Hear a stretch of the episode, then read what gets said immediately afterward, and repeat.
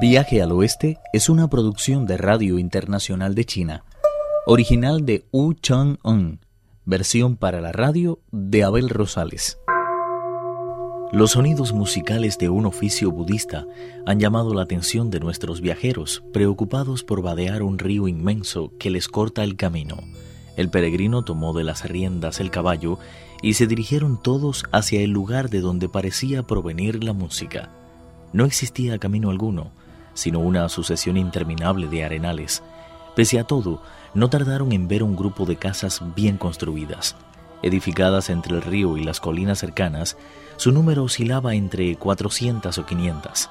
Tanto las puertas de las cercas como de los huertos parecían estar firmemente cerradas. Nadie turbaba el sueño de las garzas que descansaban en parejas entre las dunas mientras los pájaros que anidaban en los sauces dejaban escapar sus tristes trinos. Los instrumentos musicales habían enmudecido de pronto y ni siquiera se oía el característico ruido de las mujeres realizando las tareas caseras. A la luz de la luna se estremecían las plumas de las oropéndolas mientras el viento batía los juncales. Un viejo pescador dormía en su barca mecido por la oscuridad casi absoluta en aquel punto y el plácido silencio de la noche. La luminosidad de la luna la hacía parecerse a un enorme espejo colgado del cielo. Desde el oeste el viento traía el aroma de mil flores acuáticas recién florecidas. Al desmontar, Trivitaga vio una casa junto a un camino, ante la que se levantaba un mástil con un estandarte. Su interior estaba profusamente iluminado con velas y lámparas, y se percibía un fuerte olor a incienso. Lo que tenemos ante nosotros es ciertamente mucho mejor para descansar que el abrigo de una montaña o el recodo de un río. Hasta debajo de los aleros podemos encontrar cobijo contra el frío de la noche y el temor de las bestias. Quédense aquí mientras yo voy a pedir alojamiento al dueño de la casa. Si nos lo concede, los llamaré pero si se niega, les ruego no haga nada contra él. En cualquiera de los dos casos, es preciso que no se dejen ver hasta que yo les diga. Son bastante feos y me temo que pueden asustarse mucho al verlos. Recuerden, si no nos comportamos bien con esa gente, no tenemos ninguna otra puerta a la que llamar y deberemos pasar la noche al sereno. Convencido por las palabras de su maestro, el rey mono dijo Tiene razón. Vaya, maestro. Nosotros nos quedaremos aquí, esperándole.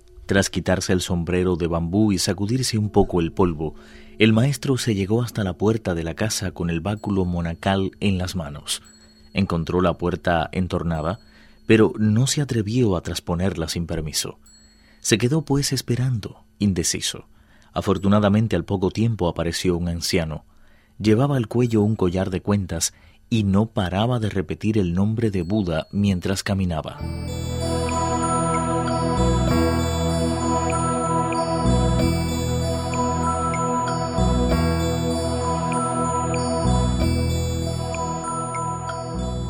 Un agradable y sencillo banquete ofrecieron los ancianos a nuestros caminantes, porque ese mismo día habían celebrado una fiesta de difuntos.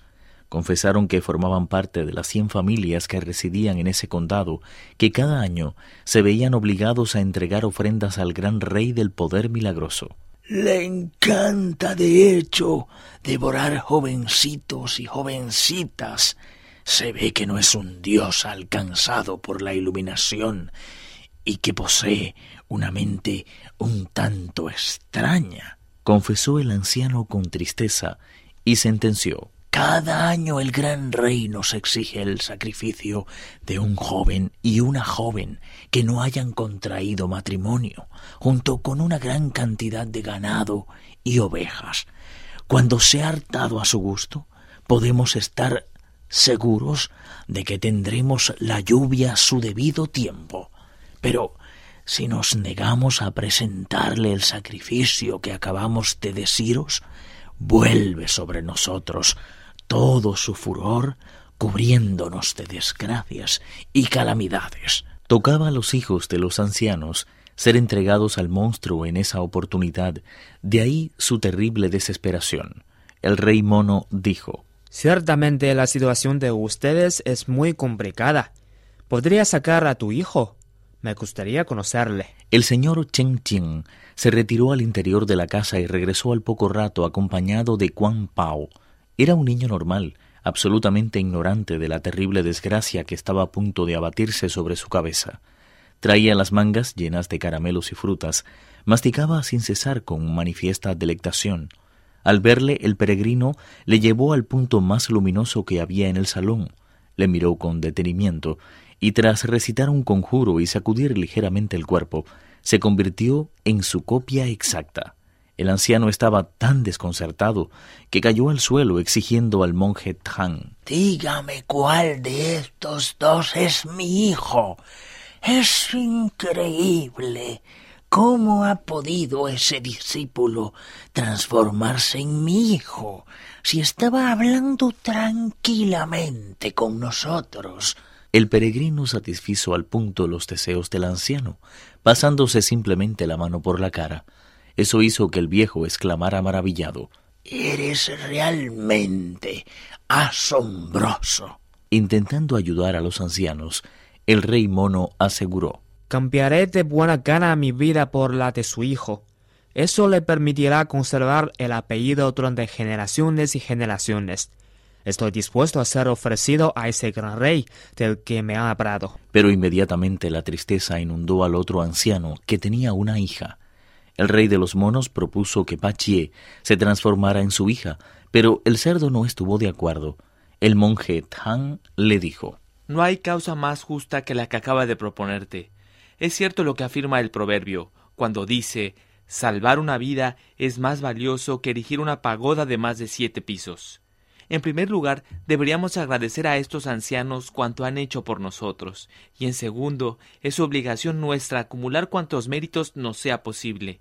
La noche es fría y no tenemos nada que hacer. Opino que lo mejor es que se diviertan un rato. No niego que puedo convertirme en una montaña, en una roca, en un árbol, en un elefante y hasta en un tipo formido pero me es imposible metamorfosearme en una niña. El anciano corrió al interior de la casa y al poco rato regresó con su hija, su esposa, sus concubinas y toda la familia. Antes de que los monjes pudieran decir algo, las mujeres se echaron a sus pies suplicándoles, entre gritos y sollozos, que salvaran la vida de la niña. La muchacha lucía en la cabeza una diadema de perlas, esmeraldas y otras piedras preciosas. Vestía una túnica de seda roja, ribeteada de amarillo, y se protegía contra el frío con una capa de raso verde con el cuello blanco y negro. Calzaba unas zapatillas de esparto de color rosa, y como hiciera su primo, venía masticando caramelos y frutas. Ante tal panorama, el cerdo accedió, pero no lograba transformarse totalmente en la chica hasta que el rey mono dijo no puedes ir por ahí con el rostro de una muchacha y el cuerpo de un monje. Todo el mundo se reiría de ti. ¿No lo comprendes? Así no serías ni hombre ni mujer. Anda, a toda la postura de la estrella y veré qué puedo hacer por ti. Sopló una bocanada de aire mágico sobre Bachi y su cuerpo adquirió la delicada frescura del de una niña. Solventando ese problema, el peregrino dijo a los dos ancianos: Lleven atento a sus hijos para que no nos confundamos. Si no lo hacen, este hermano mío es capaz de escabullirse hasta su habitación y hacerse pasar por quien no es. Para evitar problemas, les aconsejo que den a los niños todos los caramelos y frutas que quieran y sobre todo procuran que no lloren. No quiero que ese gran rey sospeche nada. Sería funesto para nuestros planes y no podríamos divertirnos como deseamos. Viaje al Oeste, uno de los cuatro grandes clásicos de la literatura china. Versión para la radio, Abel Rosales. Actuaron en este capítulo Pedro Wang, Raúl López y Víctor Yu. Esta es una realización de Abel Rosales, quien les habla, para Radio Internacional de China.